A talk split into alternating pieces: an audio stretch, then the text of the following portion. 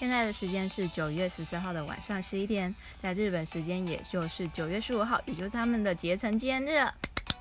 再次恭喜他们，也谢谢他们在二十年来带给这么多人欢乐以及鼓舞。随着进入到九月份，也就是新的月份了，天气似乎也不是再这么冷了，甚至在昨天早上的时候，我还一度觉得太冷的感觉，默默把脚边的棉被拉起来盖。上期前选择停更一个礼拜，也是因为工作量这阵子比较大，因此电话讲的比较久，让我的喉咙不是那么很舒服，也是处于一种就是鸭子在讲话的状况。可能现在还是会感觉到就是那种有点哑哑的感觉，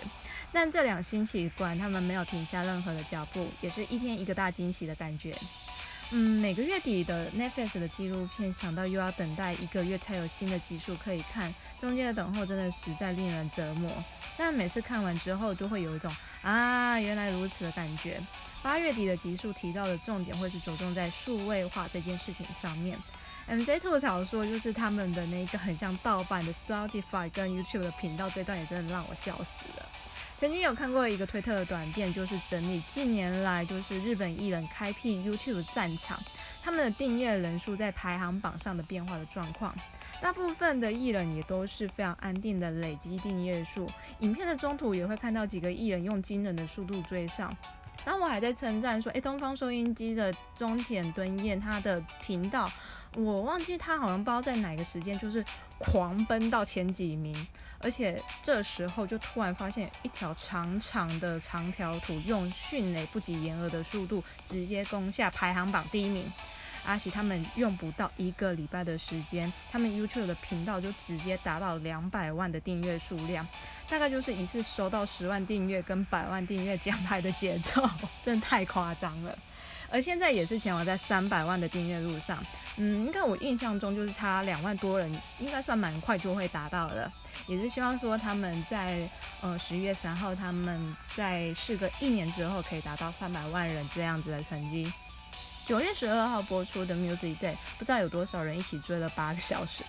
我自己先承认我没有，虽然前几集我就是直接说我那天一定要请假，但是。那天就临时要就去公司加了班，因为也不敢在公司直接正大光明的开直播台，只好先开一个小小的视窗待命。当天用了一身学命，把我当天的工作立马完成。没有想到就是啊，他们很早就唱的第一首歌，就是真的让我措手不及。在回家的路上，小伙伴还随时回报进度，说：“哎，目前进度已经到哪边了？”还好，最后就是嗯，杰尼斯交换唱的第一 part 的部分，在那开始之前，我就赶快坐到我的电脑前。如果有追音乐番的人，你就会感受出说，嗯，每个音乐番他们其实各自的风格不尽相同。The Music 在整体的构成可以说是非常非常符合我自己的胃口。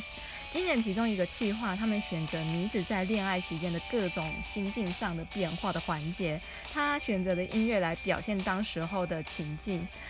我而且那时候还记得，我听到就是大众爱的心象，也真的是太惊喜了。好久没有听到这一首歌，而且还是唱，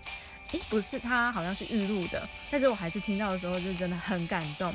日本电视台其实也没有忘记要回顾阿喜他们的二十周年，在他们电视台里面所有节目的回顾，嗯，也就是看到一个从深夜节目熬出到黄金档的那种感慨。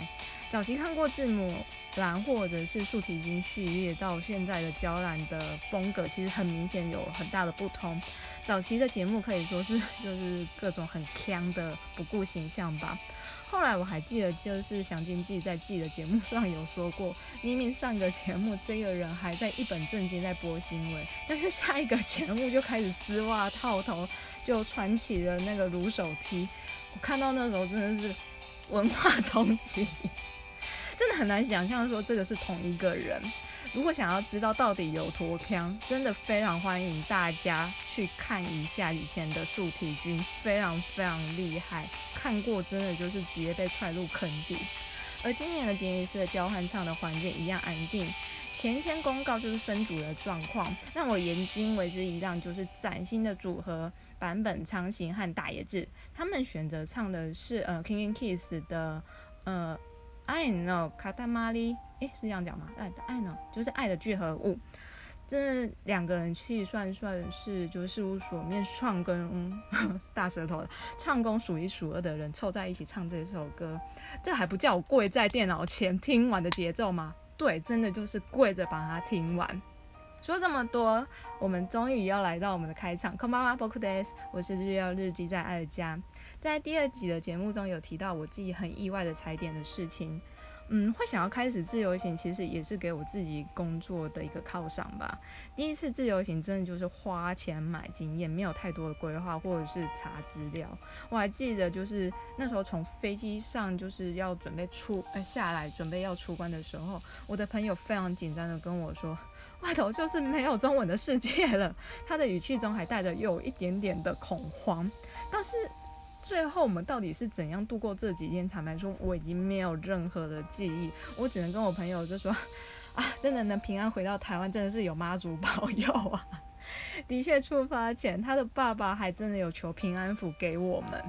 随着我自己的入坑的时间就是增加，无论是自己或是日。呃，我朋友的日文能力都有提升，因为我们自己各自有用自己的方法去学习日文。对这个日本这个国家，本来就是非常热爱，或者是。应该说是比较在意，所以会去注意他很多的讯息。真正开始就是实行一年一次出国的计划，也开始就是征战东京啊、大阪啊、京都、札幌等等地方。但是对于很多人来说，我可能还算是一个自由行的新手，也是因为自自己是自由行的新手而闹出非常非常多的笑话，就好比是被海关搜身啊，或者是疯狂被 Google 地图欺骗等等。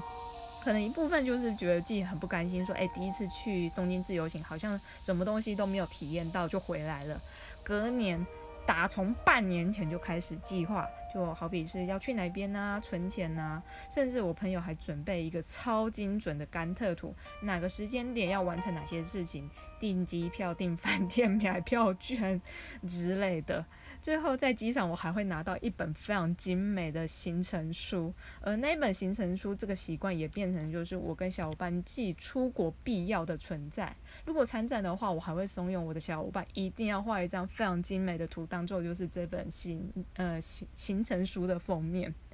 这集我们接续踩点这个主题，不过首先不是说要从我们那个比较长比较。习惯东京开始讲起，因为毕竟东京是他们的主场，实在有太多东西可以讲了。好比是一个呃日本电视台呀、庆应大学，或者是说这个港区就可以独立讲成一集了。所以不排除我就找一个人陪我来一起讲讲，说不定更有意思。所以这一集的内容，我们就从大阪、京都出发吧。马上进入今天的节目，阿拉西班尼西亚咖喱海基马旅游。这是一个蓝饭讲的专于追着他们所发生的种种不可思议，嗯，好比是一些很奇怪的记忆吧，所以可以当做是一种记忆，也可以当做是一种回忆。有兴趣的小伙伴，我们继续听下去吧。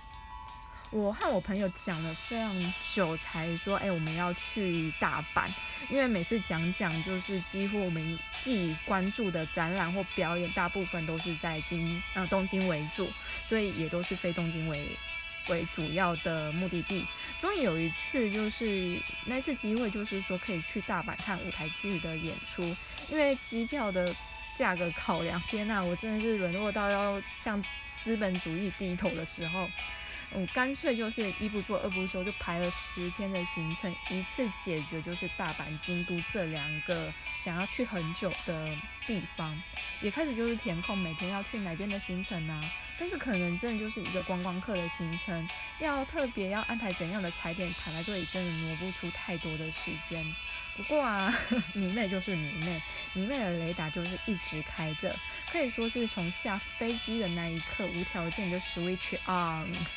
那时候我们还有体力挑战，就是红眼航班，大概在大半夜两点多就抵达大阪，然后，嗯，就是在机场进行了一场大冒险。呃，那时候我们选择落脚的地方，其实就是呃 JL 的国内线柜台的旁边的休息区。看到没有人的 JL 的国内线柜台，可以说是非常非常兴奋。自己算是脸皮非常薄的人，平常就看到就是他们的柜台就大排长龙，想要过去拿一本有他们脸的第一眼，也不是第一眼，应该是说那个航空表。其实坦白说，真的是有点害羞。但是现在的 JL 的国内线的柜台就是一个空。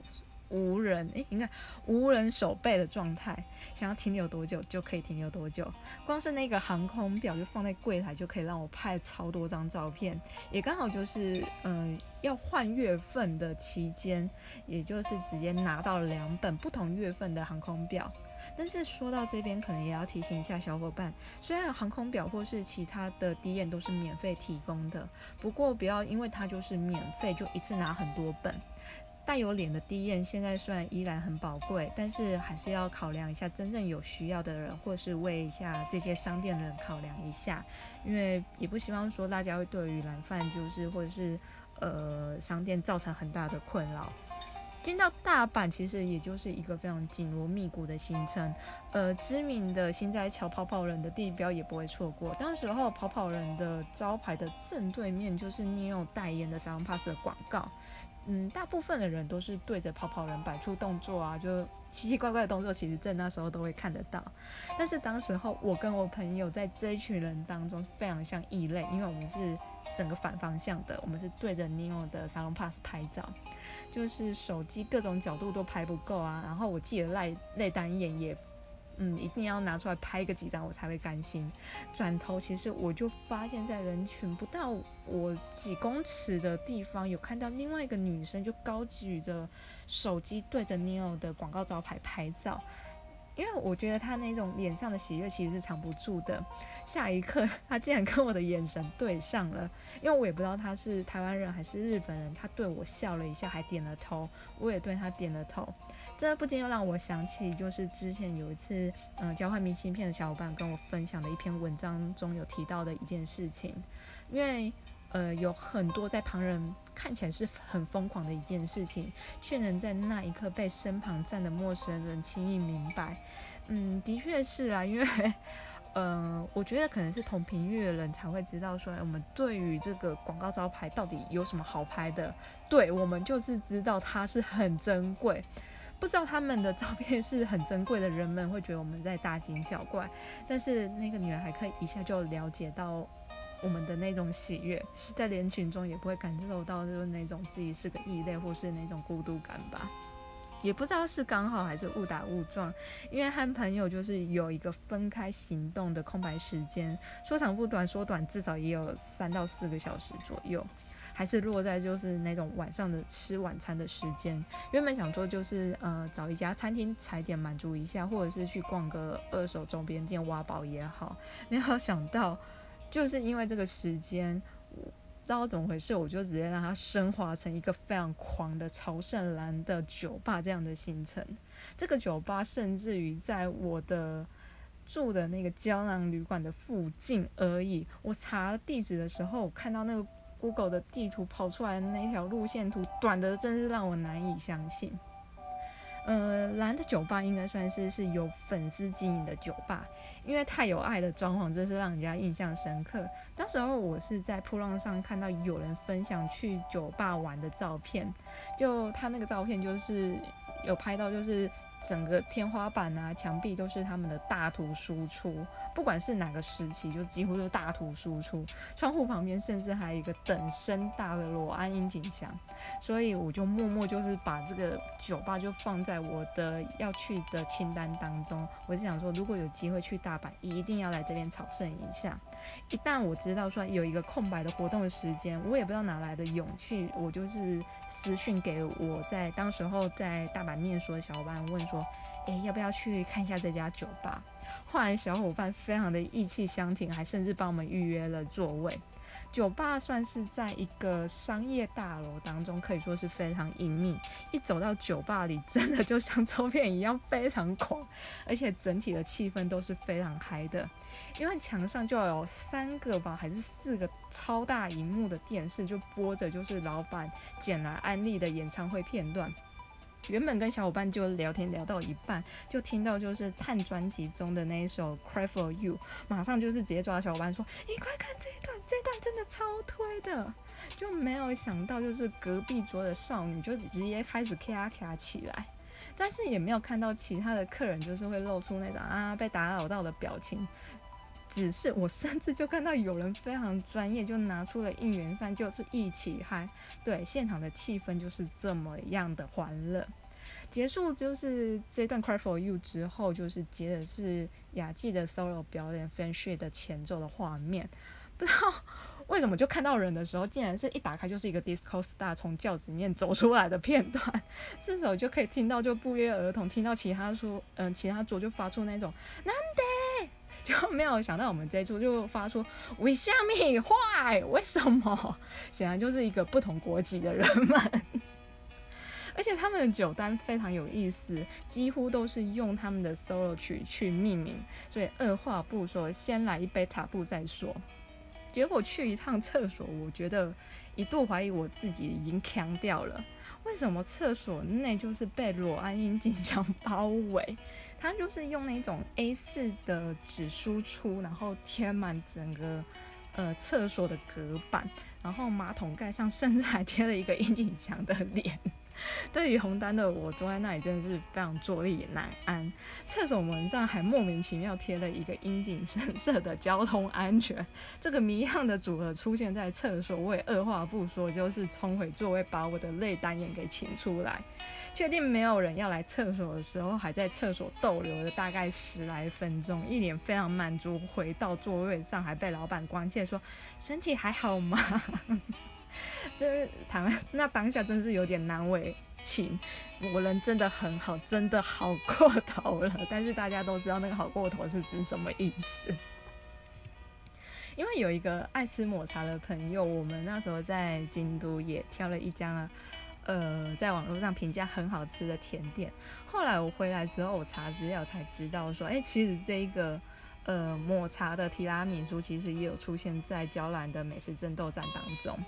那因为志军也曾经在京都工作过，所以其实那边也不少有他的踪迹。好比是他当年演出呃戏剧的那个京都剧场。其实就是车站一出来的那个地方。原本想说，嗯，绕去就是志军当年住的那家旅社，因为某一年的好像是芒果芒果阿拉西有到二条城出外景，志军还特别绕去找老板娘。不过就查了一下位置，要跟我自己要去的地点是完全相反的地方，只好作罢了。嗯。坦白说，作罢的事情，或者是不得不妥协的行程也是非常非常多。好比是像今年原本预计二月要出发去大阪看蓝的展览，知道中票的当下是真的非常兴高采烈，就开始跟小伙伴讨论说啊，我们的行程要去哪边呢？呃，也说要去朝圣一下我们没有去过的呃金池巨蛋，还甚至有想说，哎，跑到非常非常非常远的太阳之塔，就是那个日本。万国博览会的纪念公园，甚至之前有怂恿小伙伴跑去的，呃，两个樱井神社，因为大阪那边有两个樱井神社，终于有机会可以让我自己去买预售的那天终于到了。但是随着疫情一天一天的，也不是也不知道到底是报道越来越多，其实在心理层面的压力其实实在是很大。然后就每天就是非常的有点无助吧，就是买了很多的酒精啊，然后去买湿纸巾啊之类的，然后也真的就是努力说服，就是爸妈就是希望他可以让我去这一趟行程，但是没有想到就是呃在出发前一天的晚上，就是官方就直接告知说就是展馆关闭的通知。呃，对，就当时候就是只好忍痛跟小伙伴说，那我们只好放弃这一次的行程了。其实现在我觉得也不会说非常想要去，因为也知道现在目前的状况，也只能说啊，今年只要顺顺的过完就好了，看他们平平安安、健健康康，没有事就好了。至少这个礼拜还是有一连串的讯息可以追，好比是上星期九月九号这一天，他们也发出了最新的数位单曲。Whenever you call 的预告，更邀请到了火星人。哦天哪！我看到他的名字出现，我真的是感动落泪。由他提供的乐曲真的是非常非常让人家期待。试出的最新的形象照，结果每个小伙伴看到的反应几乎同出一辙，就是先来做香槟塔的节奏。当时我看的第一眼，我注意到的是，嗯，就是它的背景就是那种城市风光，想说该不会又是我最喜欢的 City Pop 的风格吧曲风？而第二眼才是注意到他们五个人的服装，乍看之下 真的很像银座高级牛郎店的宣传照的错觉。之后就是 各种改图疯狂流传，我看到有一张改图就是写说。呃，在大大理寺的那个名字下面注解的说，行踪成名七天翘班六天，比起点不起难再点不着。M J 那个也真的非常好笑，他是写说养生的期间不接受香槟茶，而且还记得提醒要多喝常温水。看到常温水真的先爆笑再先，然后真的非常后知后觉才知道哦，提供乐曲的人竟然是火星人。哇，整个就是放错重点的概念。同一天，其实大野智的 Freestyle 二零二零的展览也是第一天，也有看到一些网友就是去分享的 report，也算是非常诚意十足啦。集结就是前两次的作品外，也有新创作的作品。嗯，也不单只是作品的展示，也有包含大野智这一个人吧。接着就是作品集的内容也被分享在网络上，也有提到就是在筹办这一场展览跟周边的想法。他也有提到说，以往就是对周边，也就是静静听着别人做讨论，反倒是这一次他讲了非常多自己的想法，自己都觉得非常意外。最令人不舍的还是有一段，他有提到是说，呃，志军希望说，嗯，有一个是可以带在身边的周边。就是因为他是希望说，哎，尽管到了明年之后，呃，有这样的周边陪伴，能够让粉丝知道说，哎，他其实一直都是跟粉丝在一起。嗯，这样子的温柔，就是他不是很显著的，或者是说他不着痕迹的方式，嗯，方式。嗯，很细腻，就觉得也是一样被好好的保护着的感觉，也有一种觉得说啊，志军现在出现在电视上的每一时刻都是如此的珍贵，唱歌也好啊，跳舞也好，露营玩的开心的表情也真的令人觉得啊，太好了那种感觉。呃，这个礼拜的娇兰就是要跟祥君一起去露营了，祥君还在 IG 上面也有提到就是这件事情，看来是真的玩的蛮开心的啦。节目到了最后，如果对节目有怎么样的心得或是建议，或者甚至有想要听的主题内容等等，可以点选回馈的心得表单连接。嗯，如果喜欢这次的放送，也可以按下追踪，把我分享给身边的小伙伴。那我们就期待下次的交给蓝饭吧，拜。